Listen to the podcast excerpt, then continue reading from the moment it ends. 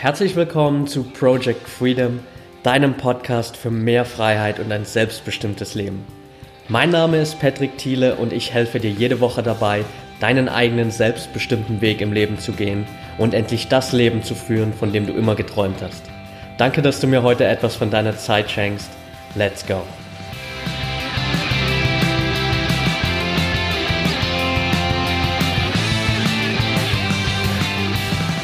Welcome back und schön, dass du heute wieder dabei bist. Es ist Zeit für eine neue Podcast-Folge und diesmal gibt es wieder ein Interview. Ich hatte Ramon Schlembach zu Gast. Ramon ist klinischer Psychologe und Beziehungscoach, hat sich darauf spezialisiert, einfach Menschen, die viel im Job unterwegs sind, die ihr eigenes Business haben, die selbstständig sind, die Unternehmer sind oder einfach aus anderen Gründen beruflich viel eingebunden sind, zu zeigen, wie sie neben all dem trotzdem eine richtig geile, glückliche, erfüllte Beziehung führen können. Wir sind da echt in viele Strategien reingegangen. Ramon hat super viel Content rausgehauen, super viele Tipps, die du wirklich direkt anwenden kannst, egal ob du jetzt vielleicht gerade aus einer Beziehung rauskommst, die gescheitert ist, weil du eben total auf dein Business fokussiert bist und da noch nicht die richtige Balance gefunden hast oder mitten in einer Beziehung steckst, die vielleicht gerade so ein bisschen kriselt, weil du eben diese Balance nicht richtig schaffst.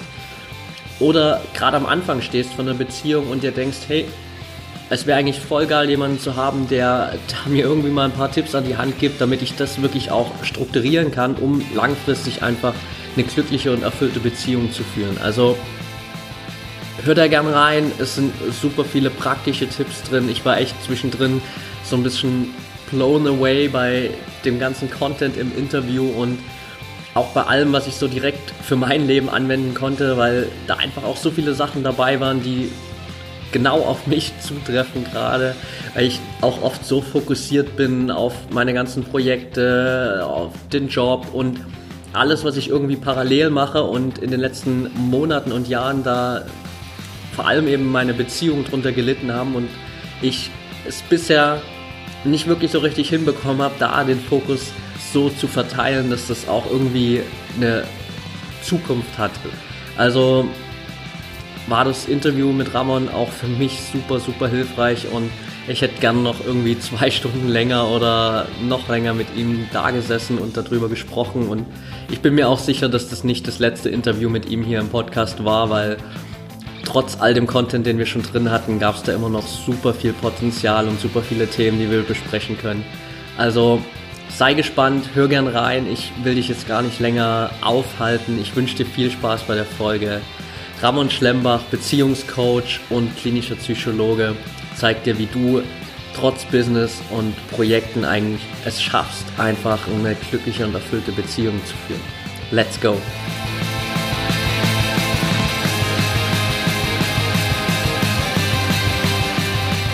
Welcome back und schön, dass du heute wieder dabei bist. Heute sitze ich hier zum ersten Mal in meinem Wohnzimmer auf der neuen Couch mit Ramon Schlembach. Schön, dass du dabei bist, Ramon. Ja, danke, dass du mich dabei hast. Sehr cool, dass es geklappt hat heute. Ähm, für alle, die da draußen sitzen und dich nicht kennen, wenn du in zwei Sätzen beschreiben würdest, was du machst, was würdest du den Leuten sagen? Okay, also ich bin Psychologe und spezialisiert auf Beziehungscoaching und genau da, wo es schwierig wird, nämlich wenn man eine Selbstständigkeit hat oder ein Business führen möchte und gleichzeitig das ausbalancieren möchte mit seiner Beziehung. Sehr cool und ich glaube für viele da draußen heutzutage ein extrem wichtiges Thema in dieser ganzen Welt, wo wir alle irgendwie immer beschäftigter sind, so viele Leute ihr eigenes Ding starten, viele Unternehmer, die glaube ich da auch mega strugglen, so mit dieser ganzen Balance zwischen Selbstständigkeit und Beziehung, so das alles, die ganzen Lebensbereiche auf die Beine zu bekommen. Wie ich damals auch. Da, daher kam ja das Interesse an der Arbeit letztendlich. Weil ja. ich damals mir einen Ansprechpartner gewünscht hätte in meiner ersten Selbstständigkeit. Und ähm, jetzt bin ich das. Perfekt, ja. äh, einfach die Lösung schaffen, die du brauchst oder die du gern gehabt hättest. Ähm, sehr cool. Nimm uns mal so ein bisschen mit in deine Story. Äh, wie bist du zu dem gekommen, was du jetzt machst? Ähm, also ich habe damals wollte ich Business studieren, äh, International Business. Das war so ein bisschen blauäugig auch. Ich dachte, okay, ich bin gut in Mathe, ich bin gut in Englisch, muss ich International Business machen. So. Ja.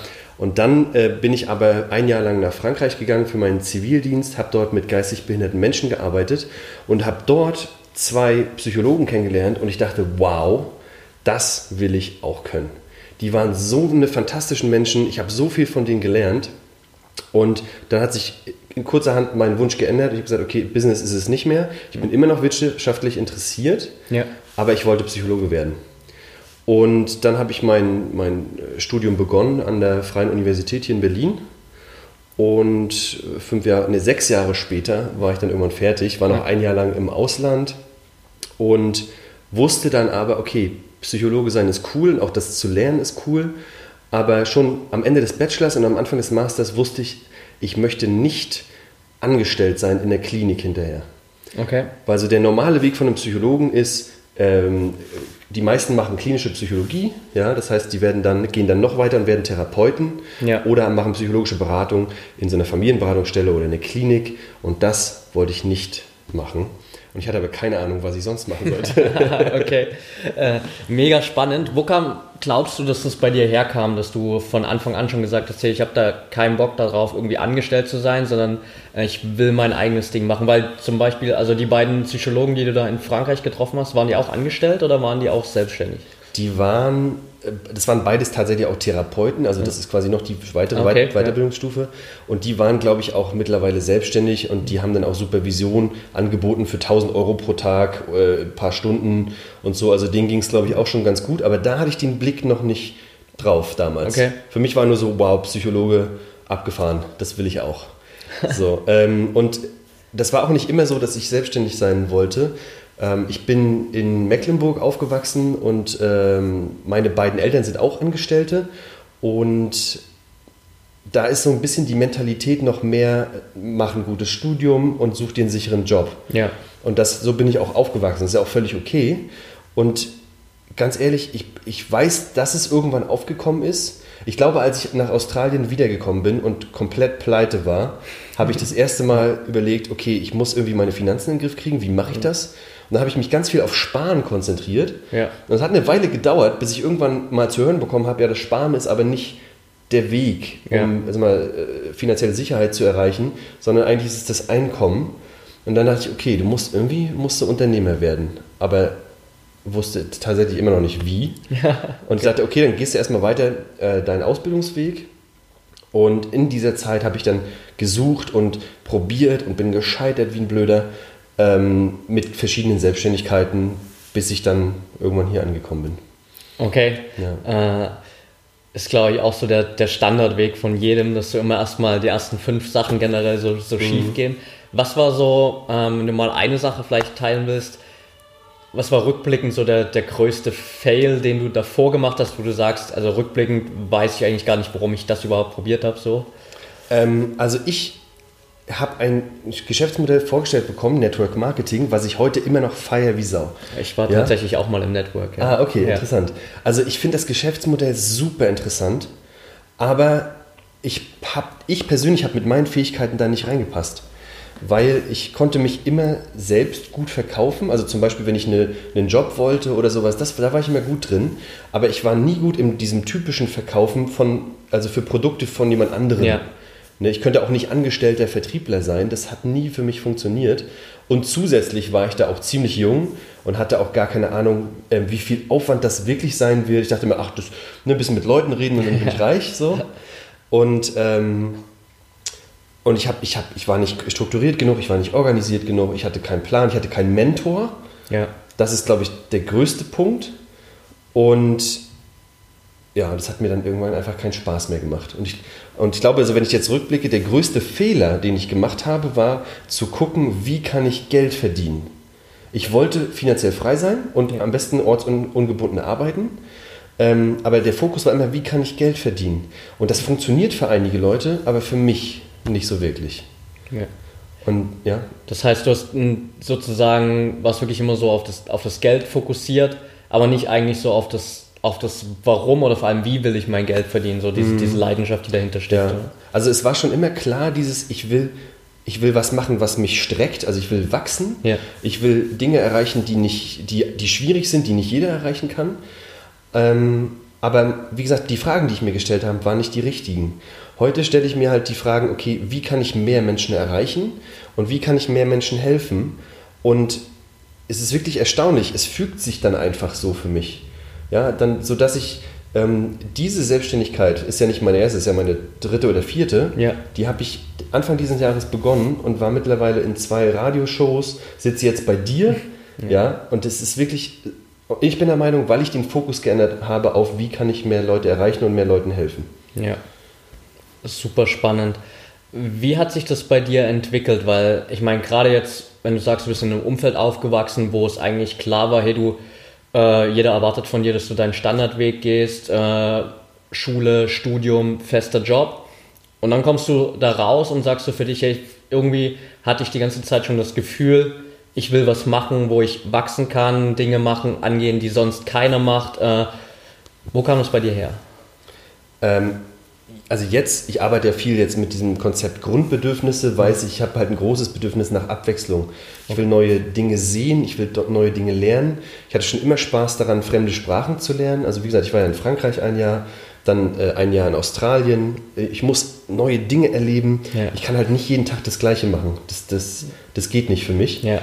Und ich glaube, das war so wahrscheinlich so dieser, dieser Schritt, okay, wie kriege ich das hin, dass ich nicht jeden Tag das Gleiche machen muss? Ja. ähm, okay, mach was Besonderes. Ja. So, und dann nach ganz viel Suchen äh, ging es dann irgendwann in die richtige Richtung. Ja. Ja, gut, das ist, glaube ich, dann in dem Fall die logische Schlussfolgerung, weil in so einem Standard jetzt 9-to-5-Job ist die Abwechslung halt meistens nicht so groß. Äh, hast du dann überhaupt mal festangestellt gearbeitet oder hast du das komplett für dich rausgelassen? Äh, also ich habe tatsächlich nie nach dem Studium eine Vollzeitanstellung angefangen, weil das war ja genau das, was ich zwei Jahre vorher schon vermeiden wollte, Ja. wo ich ja irgendwie immer versucht habe, versucht habe, dass das nicht passiert. Ähm, aber natürlich habe ich auch äh, einen Chef mal gehabt und war mal angestellt. Ich habe an der Uni gearbeitet, war dort äh, quasi Dozent bzw. Tutor nennt man das, habe dort immer so, so Tutorien gegeben vor 30 Leuten zum Thema Ja. Biopsychologie, sehr, sehr interessant, nur was das Gehirn macht Okay. ähm, und habe auch gekellnert und habe, was habe ich noch gemacht? Ich habe in einem Startup gearbeitet, das war eine sehr interessante Erfahrung, ja, ähm, habe da viel gelernt, habe dort aber auch gemerkt, ähm, die Probleme, die ich dort gelöst habe, waren meistens an einer Excel-Tabelle. Ja. Und das hat mich so unglaublich nicht erfüllt, dass ich gesagt habe, okay, ich muss Probleme lösen, wo ich wirklich Menschen einen Beitrag leiste. Und deswegen, ich bin nicht umsonst Psychologe geworden. Ich dachte, okay, ich muss wieder zurück zu den Menschen. Und deswegen feiere ich auch meine Arbeit jetzt so, weil ich bin immer in Kontakt mit mindestens einer Person und ähm, merke auch, wie das Geld total in den Hintergrund rückt, sondern wie ich, wie ich viel mehr Erfüllung daraus ziehe, dass ich Dankbarkeit bekomme. Ja. Wenn jemand sagt, ey, weißt du was, ich habe noch mal so krass darüber nachgedacht, was du gesagt hast, hat übelst die äh, Erkenntnis gehabt oder danke, da, ich habe mich da und dahin entwickelt oder oder oder. Das ist das, was mir am meisten gibt äh, im, im Moment. Ja. Ja, und vor allem hast du dann halt einfach auch für dich ja eine Position geschaffen, wo du eben auch so direkt den Impact deiner Arbeit siehst und nicht über 10.000 Umwege, wo jetzt vielleicht klar in so einem Startup natürlich auch irgendwie am Ende meistens super viel Mehrwert rauskommt für ganz viele Menschen. ja. Aber wenn du halt den ganzen Tag vor einer Excel-Tabelle sitzt, dann siehst du das halt nicht so direkt und dann ist meistens der Sinn der Arbeit eben nicht so wirklich im Fokus. Ja. Genau, und ich habe gemerkt, ich war nicht, ich war nicht äh, zufrieden, ich war nicht glücklich. Ich bin morgens aufgewacht und dachte, oh, nein. Also ich muss ganz ehrlich sagen, ich habe das total genossen, in einem Team zu arbeiten. Und ähm, ich habe dort auch alle Leute geschätzt, weil die hatten wirklich was drauf. Äh, und das war auch was, was mir gefehlt hat, dann in meiner ersten mal, Vollzeit-Selbstständigkeit danach, als ich dann quasi als Affiliate so eine, so eine Marketingfirma hatte, Ja. weil ich da die meiste Zeit alleine gearbeitet habe und das fand ich auch nicht cool. So, also dieser Menschenkontakt, das war dann, okay, gelernt, abgehakt, das brauche ich. Und dann habe ich Ja. den Weg dahin gefunden. Okay. Wie, hat es, wie lange hat es dann wirklich gedauert, bis du vom Studium jetzt Anfang des Jahres dahin gekommen bist, dass du jetzt wirklich für dich das gefunden hast, wo du sagst, hey, das ist es jetzt. Also, als ich mir zum ersten Mal die Frage gestellt habe, was kann ich machen, das war ja quasi 2013, also das ist jetzt mittlerweile vier Jahre her. Und gefühlt habe ich halt auch, oder sagen wir fast fünf Jahre, müsste ich fast schon sagen, ähm, habe ich auch vier Jahre davon gestruggelt. Also ich habe Network Marketing ausprobiert in zwei verschiedenen Firmen. Ja, ähm, habe äh, mich so ein bisschen äh, dann, also wie gesagt, dann habe ich gesagt, okay, das mache ich nicht mehr. Ich will meine eigene eigene Selbstständigkeit. Das hat, äh, das läuft auch immer noch. Damit verdiene ich auch noch Geld. Ja. Aber das hat mich halt nicht erfüllt. So und das war vom äh, Studium war ja 2016, Anfang 2016. Stimmt das, was ich erzähle? vorbei, genau. Ja. Und das mache ich jetzt halt quasi seit anderthalb Jahren und habe also nach einem Jahr Solo, Solo-Selbstständigkeit gemerkt, das ist es nicht, ich brauche einen Wechsel, habe mir dann endlich mal einen Coach genommen und der hat, der hat zu mir gesagt, Ramon, ähm, ich habe ihm so ein bisschen meine Story erzählt ja. ne? und was mich interessiert und was ich kann. Ähm, und dann meinte er so, äh, also Moment, du hast, ein, du hast Psychologie studiert, du hast einen krassen Abschluss gemacht und du hast halt mega viele, sag mal, positive wie negative Beziehungserfahrungen. Ja. Bist du blöd? ja, er meinte, damit musst du was machen. Ja.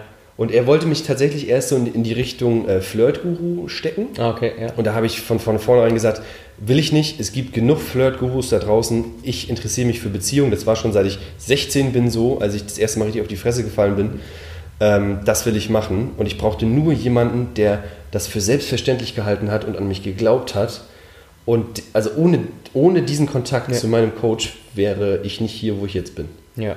Ja, ist auch wieder super spannend, weil so viele Leute, glaube ich, da draußen immer sich so fragen, hey, was, was soll ich eigentlich mit einem Coach, was soll ich mit einem Mentor? Und ich, ich habe doch, ich weiß doch, was ich machen will, so ungefähr, aber äh, du bist halt auch wieder so ein Paradebeispiel mhm. dafür, wie viel das eigentlich wert sein kann, sich mal jemanden von außen zu holen, der mal draufschaut und so dir mal eine Meinung gibt, hey, vielleicht ist es gar nicht so der perfekte Weg für dich, du hast eigentlich ganz andere Stärken. Mhm. Wie war das so für dich in dem Moment, wo so der, der Groschen gefallen ist äh, und du gemerkt hast, hey, ähm, eigentlich hat er vollkommen recht? Das hat, das ist so schleichend, schleichend, aber recht schnell gekommen. Ja. Also nicht so von einem Tag auf den anderen, sondern das war so, oh Gott, oh Gott, da war so dieser Konflikt in mir drinne.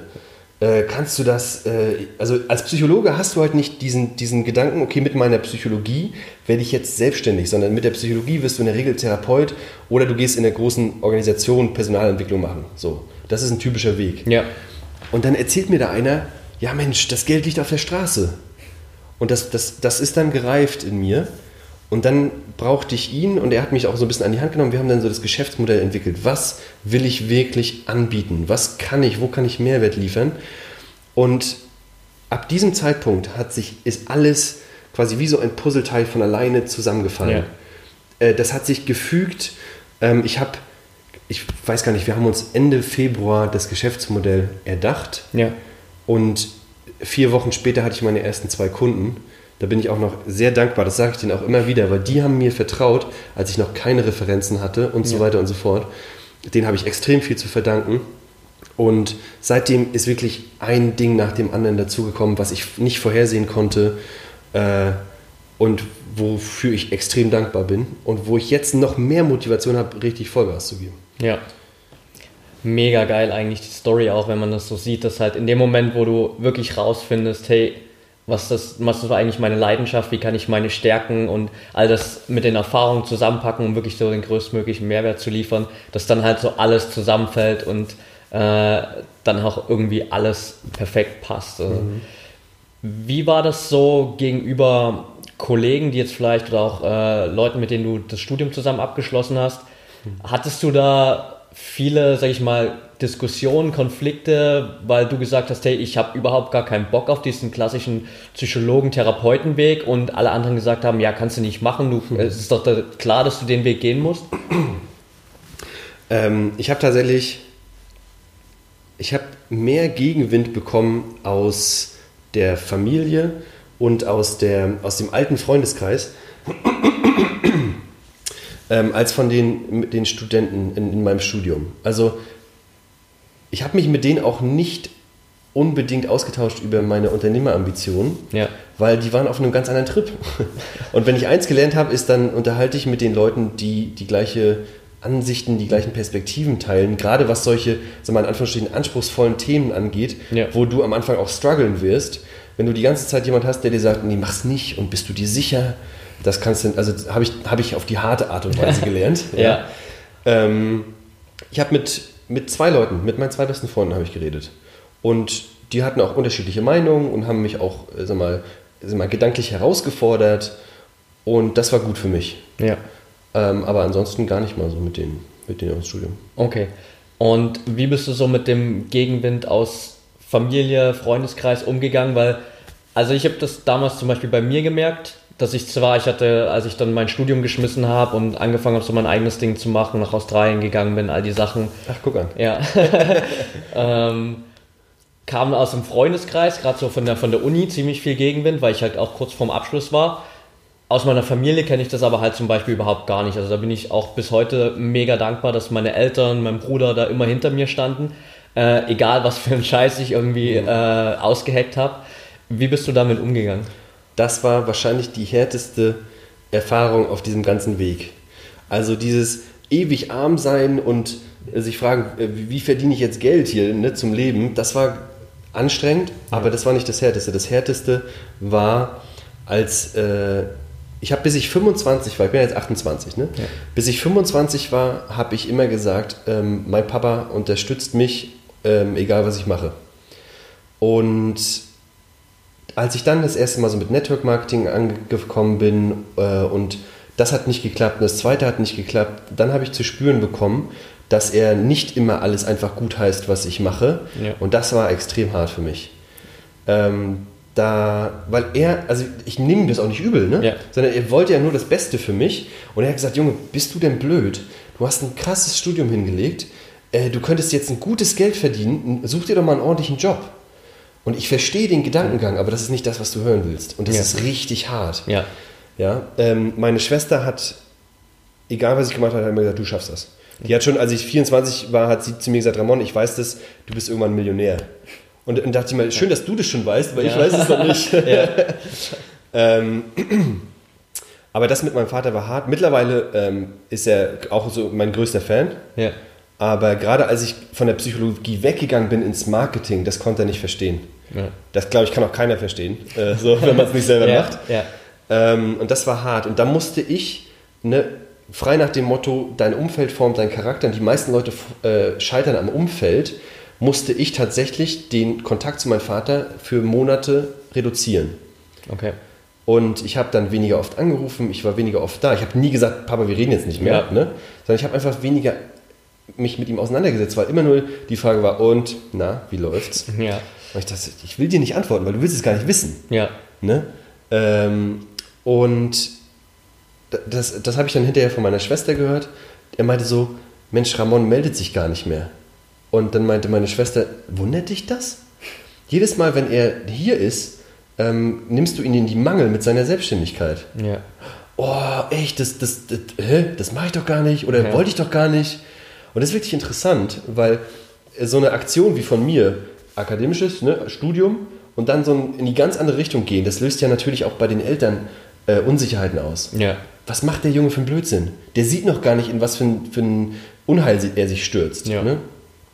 Und ja, wie gesagt, ich musste den Weg gehen und mal mein Umfeld mal kurz ein bisschen wegschieben. Das, was mich be behindert, in Anführungsstrichen, und es mir ja. schwer macht. Und als ich dann auf einem guten Weg war, ähm, bin ich einfach wieder mehr in den Kontakt gegangen und jetzt, äh, wie gesagt, jetzt feiert er mich übelst. Ja. es ist sehr cool, ja. ja. Es ist, glaube ich, auch wieder so ein, so ein riesen Golden Nugget für, für jeden, einfach da mal, gerade in solchen Phasen, sich irgendwie ein bisschen rauszunehmen und halt gegenüber den Personen, die einen jetzt nicht unbedingt supporten, mal so ein bisschen zu verschwinden für eine Weile und halt dann wieder aufzutauchen, wenn man sagen kann, hey, ähm, ich verstehe, dass du Angst hattest, aber ich bin jetzt meinen Weg gegangen und es funktioniert, es macht mich verdammt glücklich Mhm. Um, und ich meine, es, es, scheint ja dann bei dir perfekt funktioniert zu haben, wenn du auch jetzt sagst, dein Dad ist jetzt so dein, dein größter Fan, dann. Ja, also perfekt ist halt immer so, es war halt ja. krass holprig, ja. ja. Ähm, aber es hat funktioniert und es war wirklich, also es war wirklich schwer. Das hat mir wirklich auch mal das Herz schwer gemacht. Ähm, meine Mutter hat, also mein Opa hat einen Laden gehabt, einen Musikladen und war also auch unternehmerisch tätig und das merkt man auch meiner Mutter an, weil die meinte so, ach Ramon, alles was du äh, bis jetzt gemacht hast, hast du irgendwie hingekriegt, du machst es schon. Und das hat geholfen, dass nicht wenigstens nicht gleich beide ähm, so eine krasse Unsicherheit verspürt ja. hatten. Aber also mit dem Outcome bin ich jetzt zufrieden. Ja. Sehr cool, ja. Ähm, ja, lass uns mal so ein bisschen reinspringen in das, was du jetzt wirklich machst. Mhm. So, ähm, wie hat sich dann so wirklich deine Spezialisierung äh, ergeben? Weil ich meine, du bist ja jetzt vor allem darauf fokussiert, wirklich so für viele Menschen diese Balance zu schaffen zwischen eben gen genau dem, was du gemacht hast und auch selbst so irgendwie ein eigenes Ding aufbauen, äh, egal was das jetzt ist und trotzdem nebenbei äh, irgendwie noch eine erfüllte, glückliche Beziehung zu führen, was ja echt für viele super, super schwer ist. Kann ich auch aus eigener Erfahrung mhm. ganz gut sprechen. Ähm, wie hat sich das bei dir ergeben dann auch? Also aus einer, wie gesagt, aus einer sehr, sehr schlechten Erfahrung oder anstrengenden Erfahrung. Ich habe ähm, beziehungstechnisch schon extrem viel mitgemacht und extrem viel gelernt. Ich habe aus Australien eine Beziehung mitgebracht, die, die sehr, sehr lange gehalten hat, für fünf Jahre. Okay. In Als Fernbeziehung oder ihr wart dann zusammen hier in Deutschland? Und genau das ist das. Ich habe erst mal zweieinhalb Jahre Fernbeziehung von Berlin nach Melbourne gemacht. Okay. Und das hat funktioniert. Da bin ich auch ziemlich stolz drauf. Das haben wir gut hingekriegt. Wie ähm, oft habt ihr euch da gesehen in den zweieinhalb Jahren? Äh, wir haben uns die, du musst dir vorstellen, die Semesterferien in Deutschland und die Semesterferien in Australien sind versetzt. Ja. Und wir sind jede Semesterferien sind wir geflogen. Okay. Ich habe irgendwie das Geld zusammengekratzt ja. ja. und sie genauso. Also das haben wir ähm, gut hingekriegt. Und dann war sie da. Und dann haben wir noch so zwei Jahre, zweieinhalb Jahre in Berlin gefristet. Ja. Und auch das ziemlich glücklich. Und dann ging es aber immer mehr los mit, okay, mein Studium ist vorbei und ich gehe so ab vom Weg. Ja. Und das war, glaube ich, auch für sie hart. Sie hat es nie ausgedrückt. Also es gibt ja Partnerinnen oder Partner, die dann so die Holzkeller rausholen und sagen, was, was soll der Scheiß, mach das nicht. Sondern sie hat mich machen lassen. Das ist ja schon mal viel wert. Ja. Man sagt ja immer, wenn du irgendwas machen willst, sollte dein Partner mindestens neutral oder am besten dem positiv gestimmt sein. Ja. Ähm, sie hat mich machen lassen, aber ich habe gemerkt, wie ähm, immer wenn ich davon erzählt habe, so, oh, ich habe das geschafft und ich habe das gemacht, das hat sie nicht wirklich so interessiert. Ja. Und auch das kann ich verstehen, aber auch das ist hart am Anfang, wenn du versuchst, deinen Weg zu finden. Ja. Ne? Und ich glaube, insgeheim hätte sie sich auch gewünscht, dass ich mich einfach in der Klinik anstellen lasse, ne? weil ich hätte prompt gefühlt dreimal so viel Geld verdient, wie ich da hatte. Und es, ihr Leben wäre auch einfacher gewesen. Und ich habe halt so einen Fokus darauf gelegt, dass, ich, dass wir auch wenig Zeit miteinander hatten. Und ich habe damals auch viel falsch gemacht. Ich habe auch ähm, so diese Abwechslung und mal was gemeinsam machen und was Schönes, nicht nur immer Alltag und Business und Schlafen und so, ne, das habe ich auch vernachlässigt und das hat so ein bisschen so mal, Stress auf die Beziehung gebracht. Und dann war das so, sie musste jobtechnisch dann nach Wien.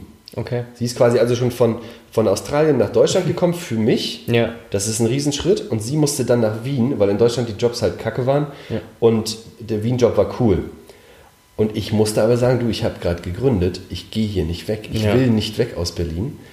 Ähm, und das war hart. Und dann hat sie letztendlich gesagt, okay, ich komme jetzt für meinen Freund äh, nach Europa und jetzt kommt der nicht mal mit mir mit, der geht nicht ja. mal einen Kompromiss ein. Ja. Da, was soll der Scheiß eigentlich? Und da haben wir uns dann getrennt und das verstehe ich auch.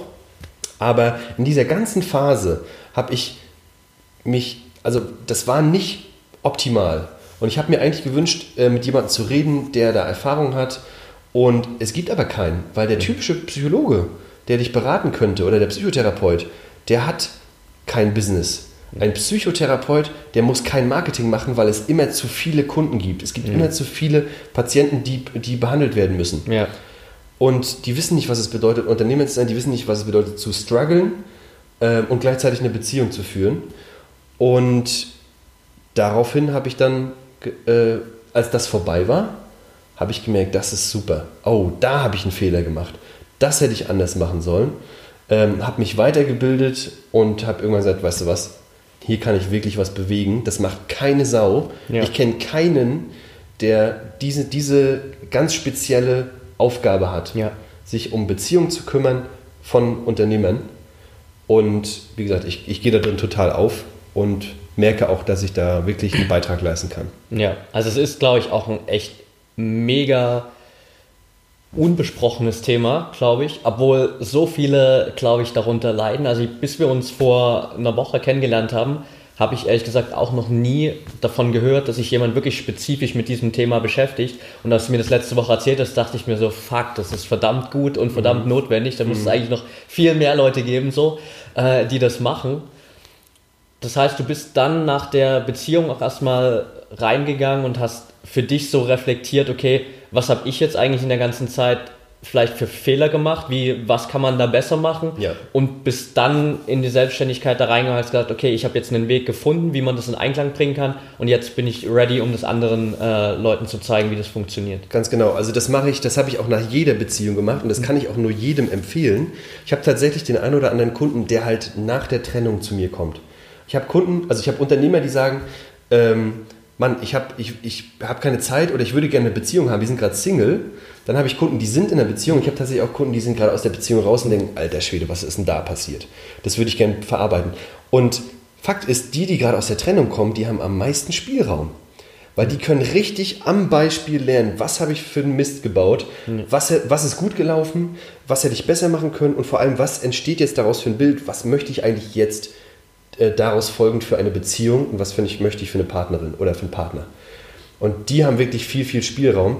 Und genau das mache ich aber auch. Genau das, was ich predige, habe ich auch gemacht. Nach jeder Sache, die schief gegangen ist, nach einer Beziehung in der Vergangenheit, habe ich mich hingesetzt und habe gedacht, was zur Hölle ist denn hier passiert? Weil da hast du am meisten Entwicklungspotenzial. Ja. Und das ist mir schon, als ich mit 16 verlassen wurde und in ein Riesenloch gefallen bin, das war das erste Mal, dass ich mich mit dem Thema Beziehung auseinandergesetzt habe. Und dort, das ist jetzt zwölf Jahre her, hat sich mein Interesse für Beziehung entwickelt und ich habe gemerkt, du musst lernen. Du musst in diesem Thema lernen, weil Beziehung ist kein Thema, was nebenbei läuft. Ja. Ja, das ist eins der drei großen Themen. Ähm, also mal Business und Finanzen, Gesundheit und Sport und Beziehung. Und das ist nicht umsonst eins der drei großen Ja. Themen. Ja, das ist, glaube ich, eine Sache, die wir gern extrem vernachlässigen. Also ich kann auch aus meiner eigenen Erfahrung jetzt nur so sagen, gerade so meine letzte größere Beziehung damals, die auch so ein bisschen der Auslöser bei mir war, dass ich all das angefangen habe so und mal mein Leben hinterfragt habe. Da war ich auch so, glaube ich, ein bisschen mehr als zweieinhalb Jahre zusammen und da habe ich das halt immer alles so für selbstverständlich genommen und habe so gedacht, ja, die Beziehung, das läuft ja schon, wir sind jetzt zusammen, läuft jetzt schon seit über zwei Jahren so, warum soll es nicht so weitergehen? Und habe dann halt, auch wie du schon sagst, erst so im Nachhinein gemerkt, okay, eigentlich ist das halt wirklich was, wo du genauso wie in allen anderen Lebensbereichen wirklich kontinuierlich dran arbeiten musst, damit das funktioniert.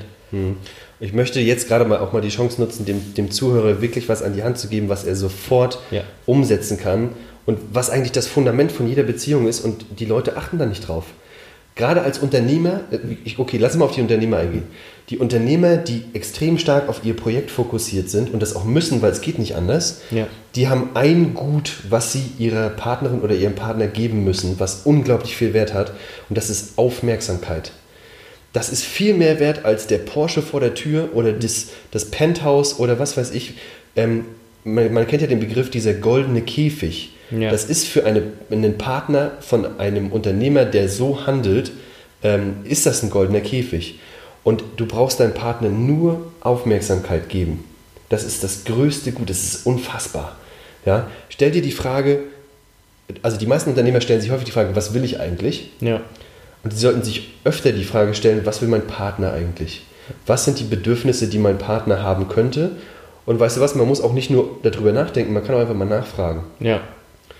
Und wenn du diese Grundprinzipien, ohne jetzt noch darauf einzugehen, wie mache ich das im Daily, im Daily Business, Ja. aber schon mit diesen Gedanken machst du deine Beziehung gefühlt um, um 70 Prozent besser.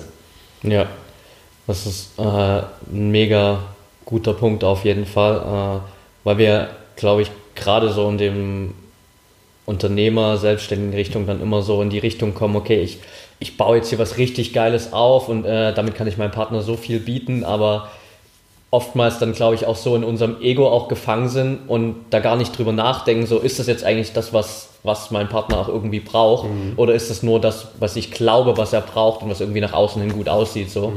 Ähm, mega spannend. Wenn du, wenn du überlegst, als Unternehmer überlegen wir die ganze Zeit, was braucht mein Kunde? Ja, man fragt, man, man macht so diese Bedürfnis, wie sagt man, Bedürfnisanalyse vom Kunden. Was braucht der? Wie kann ich ihm am besten helfen? Und im Marketing stellt man sich die ganze Zeit die Frage, was will meine Zielgruppe? Ja. Und die Social Media Leute, die fragen danach, was wollt ihr für ein neues Video?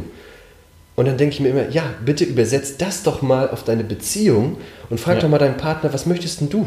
Ja, Ja? Und, äh, und dein Leben wird einfacher sein und deine Beziehung wird glücklicher sein. ja.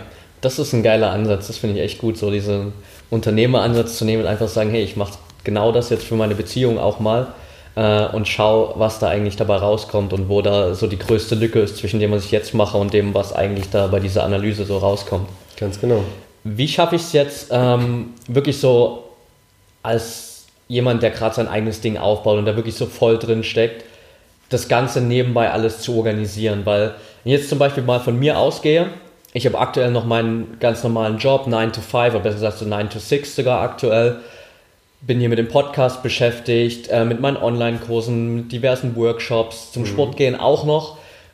Da ist meistens irgendwie nicht viel Spielraum, was äh, bei mir jetzt auch in der Vergangenheit ein Riesengrund war, warum, glaube ich, da aus vielen Begegnungen, wo ich am Anfang irgendwie so dachte, okay, da ist vielleicht durchaus Potenzial da, mhm. nie mehr geworden ist, weil ich keine Ahnung, zwei, drei Wochen später festgestellt habe, okay, eigentlich habe ich gerade überhaupt gar keine Zeit, jemanden kennenzulernen oder ich weiß nicht, wie ich es machen soll, mhm. weil ich mhm. will auch natürlich mein Business nicht vernachlässigen, weil es ja schon so mein kleines Baby ist und mhm. äh, ich das nicht allein lassen will. So. Mhm. Ähm, dann, du priorisierst gerade anders. Du priorisierst dein Business Nummer eins und das ist ja auch völlig okay, aber dann darfst du dich nicht beschweren, dass es äh, mit der Partnerschaft nicht klappt. Ne? Ähm, das heißt, du musst das ist wieder das Thema Aufmerksamkeit, was du, du oder wem oder was du Aufmerksamkeit gibst, das wird wachsen. Und du gibst halt ganz viel Aufmerksamkeit auf dein Business und sehr, sehr wenig auf Aufmerksamkeit und Priorität aufs Dating oder auf die Beziehung. Ja. Du bist gerade äh, Single oder in einer Beziehung. Ähm, ist schwierig. Nennen wir es mal noch Single. Okay. Ah, okay, okay. Also das ist halt das Ding. Wenn du, wenn du Single bist, dann musst du halt Zeit ins Dating äh, investieren. Und wenn du in einer Beziehung bist, dann solltest du Zeit und vor allem Aufmerksamkeit und Energie in die Beziehung investieren. Es gibt einen Unternehmer, den kennen wahrscheinlich viele, die, die sich mit Social Media beschäftigen. Äh, der, ist halt, der heißt Grant Cardone. Ja. Und der, ich habe mir mal seinen Zeitplan angeschaut. Der hat so unglaublich wenig Zeit für ja. seine Kinder, und für seine Frau. Der hat zweimal eine halbe Stunde für seine Kinder am Tag, ja. morgens um 5.30 Uhr vor der Schule oder 6.30 Uhr und abends, bevor sie ins Bett gehen. Ja. Und eine Stunde am Tag für seine Frau, zwischen 21 und 22 Uhr. Und das funktioniert. Und warum kann das funktionieren? Also Fakt ist, du brauchst den richtigen Partner dafür. Das ist schon ja, mal Nummer eins. Du kannst äh, viel deines Beziehungsstresses vermeiden, wenn du dir von Anfang an den richtigen Partner aussuchst. Jetzt schweife ich gerade, jetzt habe ich mehrere Möglichkeiten, in verschiedene Richtungen zu gehen. Ähm, es gibt Studien, äh, nagel mich nicht auf die Zahl fest, aber äh, wir wissen ja, dass Ehen häufig nicht funktionieren und sagen wir, 50 Prozent sich davon wieder scheiden lassen oder vielleicht noch mehr, sodass quasi 40 bis 50 Prozent der Ehen nur erfolgreich sind. Interessanterweise ist die zweite Ehe zu ungefähr 70 Prozent erfolgreich. Woran liegt das? Das liegt daran, dass die Menschen dann gelernt haben, es geht nicht nur ums Aussehen, ja. sondern es geht um die persönliche Passung. Und genau das muss man als Unternehmer auch natürlich in Betracht ziehen. Du brauchst einen Menschen, der Verständnis hat, dass du viel arbeitest. Wenn jemand ähm, ausflippt, dass du am Sonntag noch irgendwas vorbereitest, das ist nicht der richtige Partner.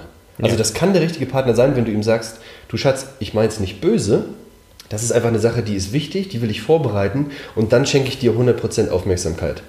So, aber das muss klappen. Ja. Und jetzt habe ich gerade den Faden, das war noch eine zweite Möglichkeit, die ich da, wo ich da einsteigen wollte, was ich unglaublich wichtig fand.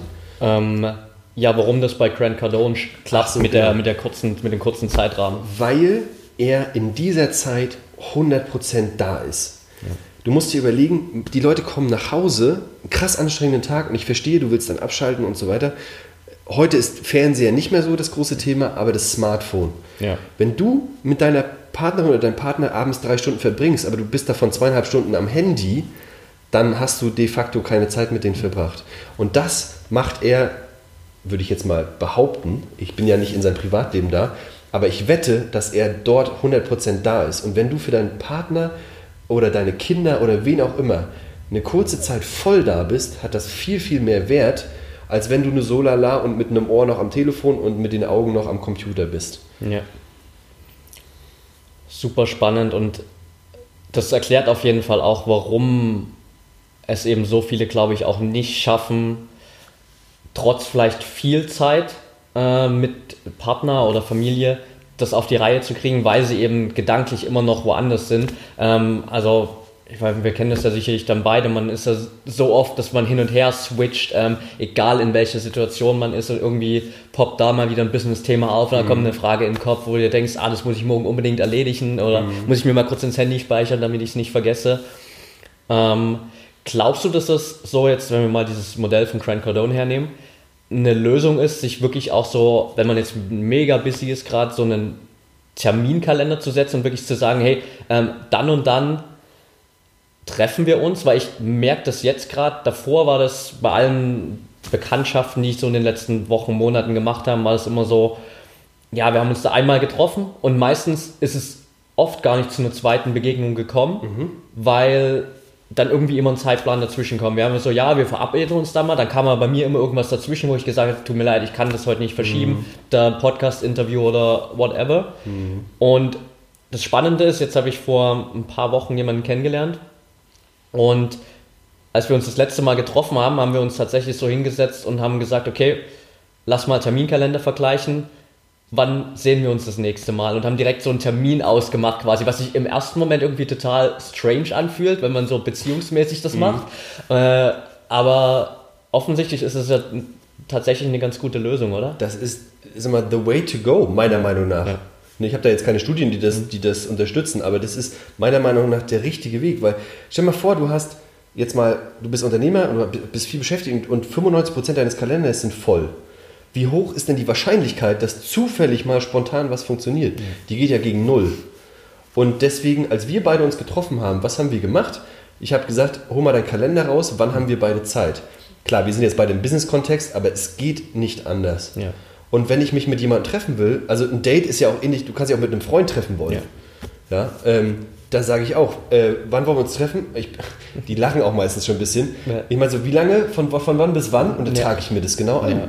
Und dann ist der Termin da fest. Und dann gehe ich mit dem frühstücken oder dann treffe ich mich mit dem oder der zum Kaffee. Ja.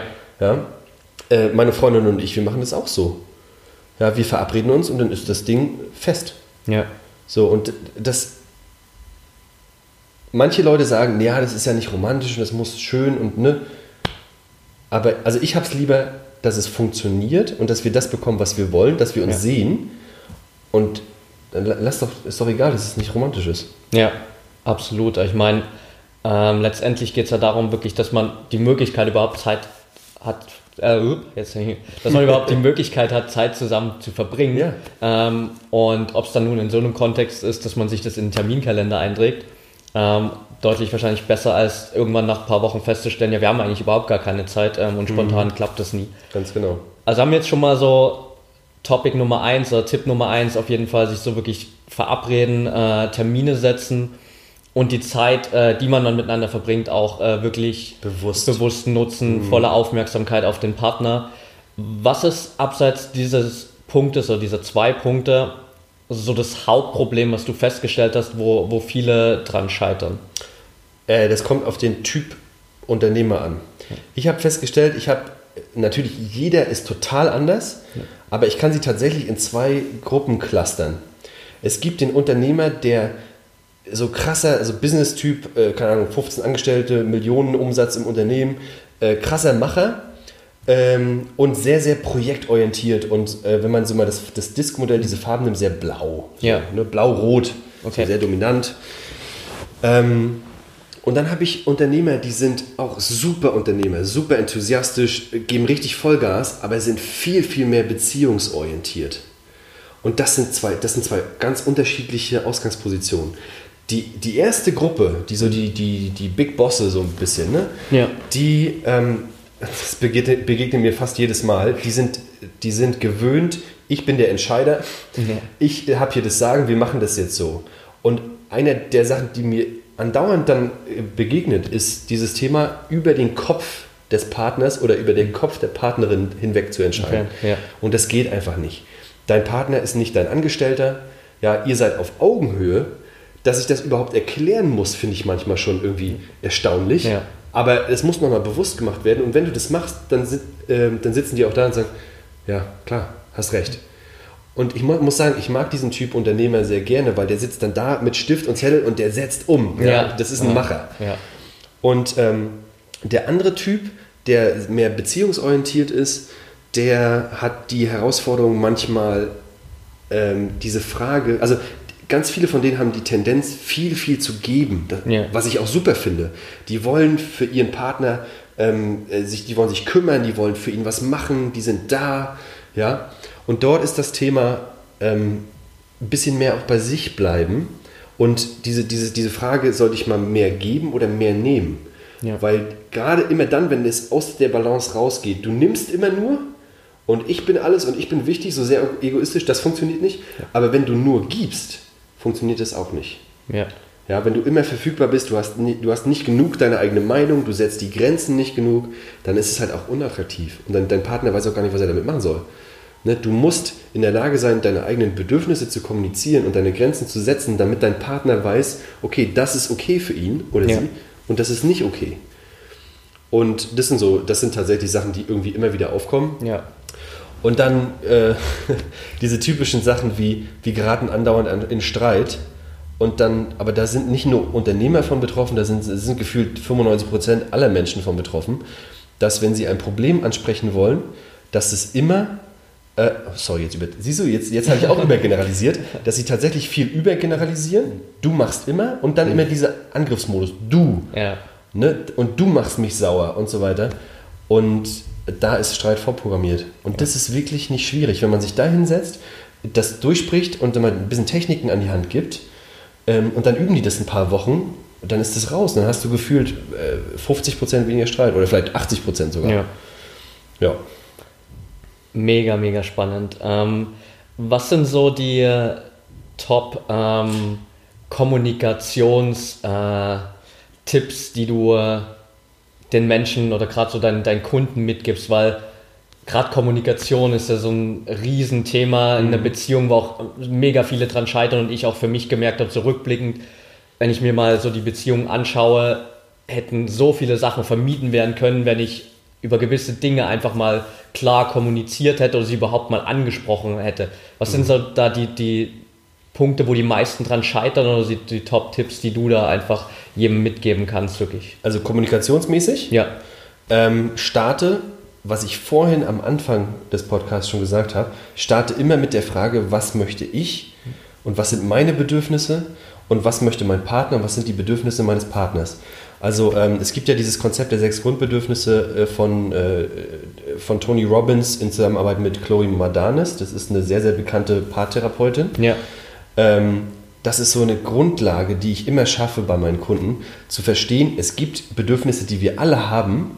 Und wenn Streit aufkommt, dann ist in der Regel eins dieser Grundbedürfnisse nicht bedient oder, oder hart angegriffen oder mehrere. Und wenn du darüber nachdenkst, dann bahnst du schon mal den richtigen, den richtigen groben Weg für deine Kommunikation.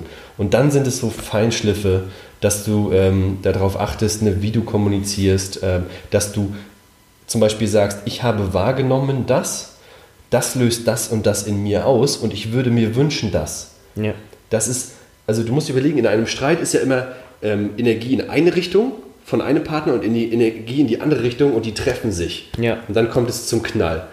Und dieses, mir ist aufgefallen das und ich, ne, das macht das und das mit mir, das ist wie, als wenn du dann die Energie des Partners aufnimmst und weich zurückspielst. Okay. Da ja. kannst du gar keinen, da kannst du gar keinen Streit, also klar kannst du Streit haben. Ja. Fakt ist, ich habe auch mal Streit. Ja. Ja, äh, manchmal hast du die Birne einfach voll und du, man hat ja auch vorhin schon gehört, ich habe auch vorhin, bestes Beispiel, auch immer schön übergeneralisiert.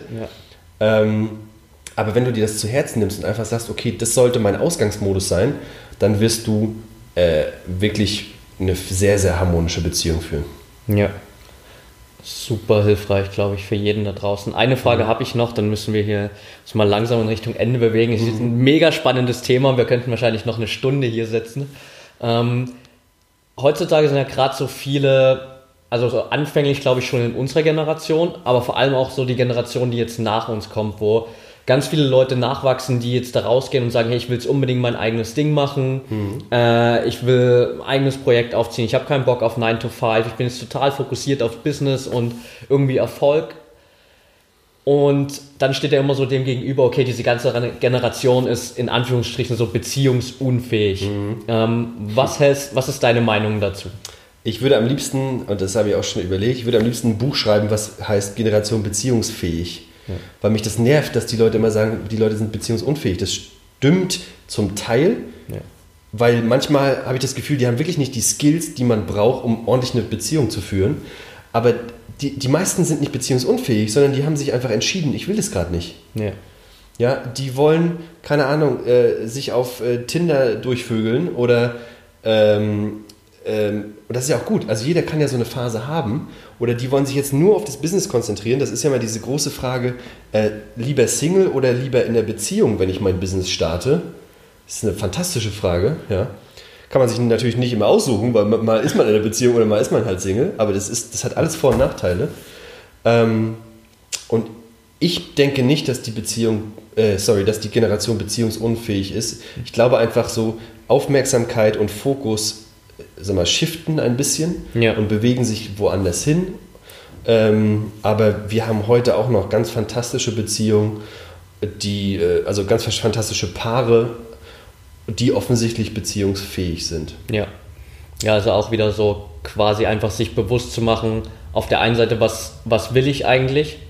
Und dann auch einfach bewusst zu sagen, okay, wenn ich jetzt eine Beziehung will, auch gerade wenn ich vielleicht in so einer Gründungsphase bin, Aufbauphase, whatever, äh, das halt bewusst auch einzutakten und nicht zu sagen, okay, das, das läuft jetzt entweder nebenbei oder es läuft halt gar nicht, sondern wenn ich halt so ein Mensch bin, der da wirklich Wert drauf legt, dann einfach zu sagen, okay, jetzt muss ich dann aber auch wirklich Zeit investieren dafür. Ja, und ähm, das geht ja an jedes Beziehungsthema oder an jedes Thema generell. Ja. Aber zum Beispiel, worüber wir noch gar nicht gesprochen haben, ähm, Unternehmertum und Sex ist auch nicht so einfach in der Ja. Beziehung. Ja? Ähm, also es ist ja nicht nur so, wir wollen gemeinsam was machen, sondern auch unsere Sexualität, die sich über die Zeit ähm, sowieso entwickelt und dann aber auch noch von wenig Zeit, die da ist, auch noch stark beeinflusst wird. Ja, Ähm, aber das, ist, glaub, das macht, glaube ich, nochmal ein ganzes Fass auf hier. ja. Das, das, ich glaube, das können wir uns für die, für die zweite Podcast-Folge, ich glaube, da müssen wir nochmal eine Ja. Folge machen äh, und das Thema uns auch auf jeden Fall mal vornehmen. ja. Lass uns mal so langsam zum Ende kommen und da habe ich immer so drei Fragen, die ich äh, jedem Interviewpartner gern stelle. Die erste davon wäre so, was sind die zwei Bücher, wo du sagst, okay, die haben mir am meisten geholfen, die haben mich am weitesten gebracht bisher? Boah, scheiße, Mann. Oh, ich habe so viele gelesen. äh, äh, also, was mir jetzt gerade tatsächlich hilft, ist das Buch äh, Passion into Profit, Okay. weil das ist ein Buch von Andy Harrington und das ist ein, ein sehr, sehr bekannter Speaker. Und der bildet auch, also der hilft Leuten, seine, also ihre Passion und ihr, ihr Thema in ein Coaching- oder Speaking-Business zu entwickeln. Und da, da steckt eine ganze Wissenschaft dahinter, habe ich das Gefühl. Das hilft mir jetzt gerade, wo, ich wo ich dann überlegen kann, okay, wie kann ich das strukturieren und Ja. mein Business dann aufbauen. So, das hilft gerade. Und generell, ähm, glaube ich, von Robert Kiyosaki, Cashflow Quadrant und Rich Dad Poor Dad haben mein, meine Grundgedanken im Thema Selbstständigkeit schon sehr, sehr geformt. Also das war das erste Mal diese Überlegung, okay, es gibt Angestellte, es gibt Selbstständige, Unternehmer und Investoren. Wo stehe ich eigentlich? Ja. Das hat mich schon geprägt. Ja. Ja. Sehr cool, äh, auf jeden Fall. Das erste Buch kenne ich noch nicht. Äh, Klingt auf jeden Fall auch super spannend. Ich packe natürlich alles in die Show Notes dann auch. Jetzt hast du gesagt, du bist jemand, der auch super viel sehen will. Du reist viel. Du bist jemand, der auch gern viel ähm, einfach neue Dinge ausprobiert, ähm, nicht im festen Job sein will. All diese Dinge. Was bedeutet für dich Freiheit? Ähm, Entscheidungsfreiheit. Entscheidungsfreiheit ist für mich Freiheit. Das heißt, ähm, tatsächlich muss ich ganz ehrlich sagen, ich hatte ja schon im Studium, obwohl ich arm war, extrem viel Freiheit. Weil ich konnte mir sagen, okay, ich bewerbe mich jetzt und ich gehe nach Australien. Das Ja. war Teil meines Studiums. Ich musste dafür nicht mega viel Geld haben.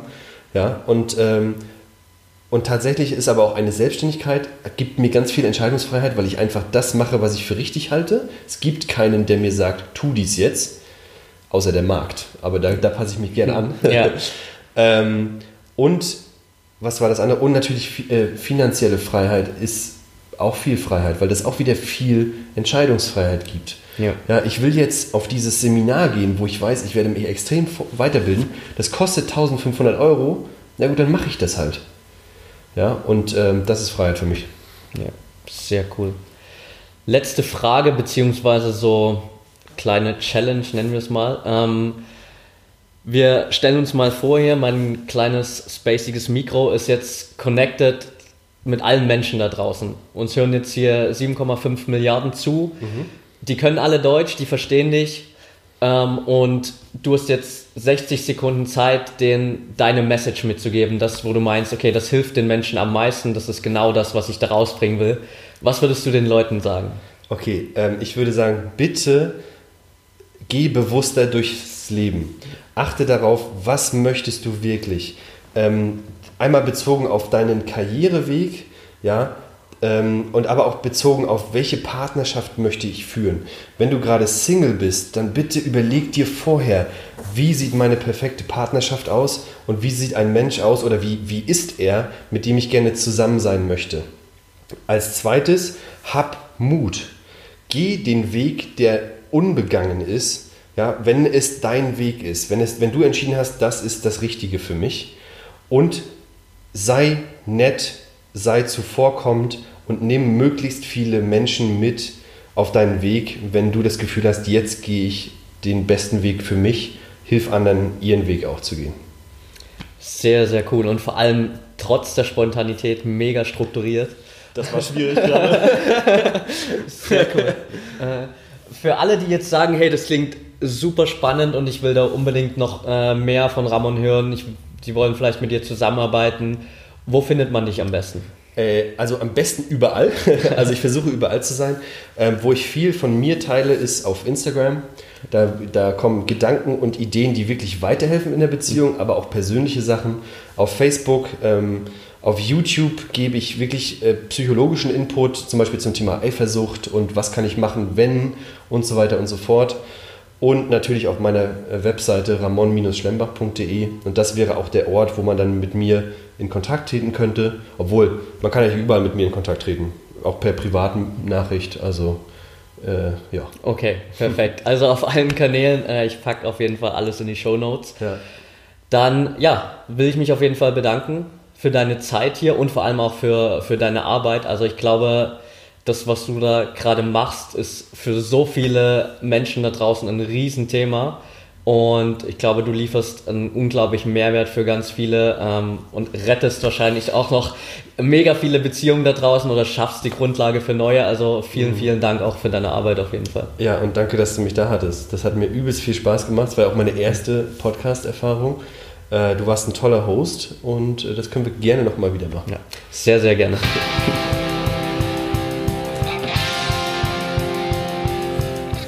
Okay, that's it. Ich hoffe, die Folge hat dir gefallen. Wenn du es noch nicht getan hast, dann würde ich mich riesig darüber freuen, wenn du mir einfach eine kurze Bewertung und Rezension bei iTunes da lässt. Geht für dich ruckzuck zwei kurze Klicks und einfach eine kleine Message, was du hier über den Podcast denkst, was du anderen Menschen gern mitgeben willst, die vielleicht hier noch nicht reingehört haben und einfach für sich entscheiden wollen, okay, ist das was oder ist das nichts für mich würde mir super helfen, einfach noch mehr Menschen da draußen zu erreichen. Also vielen Dank dafür schon mal. Wenn du in deinem Umfeld Menschen hast, die vielleicht genauso mit diesem Problem gerade strugglen, dass sie äh, voll fokussiert sind auf ihr eigenes Business, auf die Selbstständigkeit, auf viele berufliche Projekte und aber das Problem haben, ihre Beziehungen nicht auf die Reihe zu bekommen oder da einfach Probleme zu haben oder erst gar keine Beziehung zustande zu bekommen aus diesen Gründen, dann teile die Folge gern mit den Menschen und lass uns natürlich auch gern connecten. Du findest mich auf Instagram unter äh, patrick-freedom. Da versuche ich wirklich jeden Tag Content rauszuhauen, egal ob in den Posts oder in den Stories alles rund um dieses Thema mentale Freiheit, Persönlichkeitsentwicklung und wie du es schaffst, wirklich all das im Alltag auch anzuwenden. Fragen, die mir durch den Kopf gehen und natürlich auch Fragen, die ich aus der Community bekomme. Also schreib mir da auch super gern und werd auch gern Teil meiner Project Freedom Community. Da hast du die Möglichkeit, dich mittlerweile mit über 200 Menschen zu connecten, die genauso auf dem Weg zum freien, selbstbestimmten Leben sind kannst dich mit den Menschen connecten, austauschen. Ich versuche da von außen immer ein bisschen Input zu geben in Form von kleinen Stories, Geschichten, inspirierenden Ansätzen, allen Dingen, die mir gerade so auf den Weg kommen und die ich dir vielleicht irgendwie mitgeben kann. Also schau da gerne mal rein.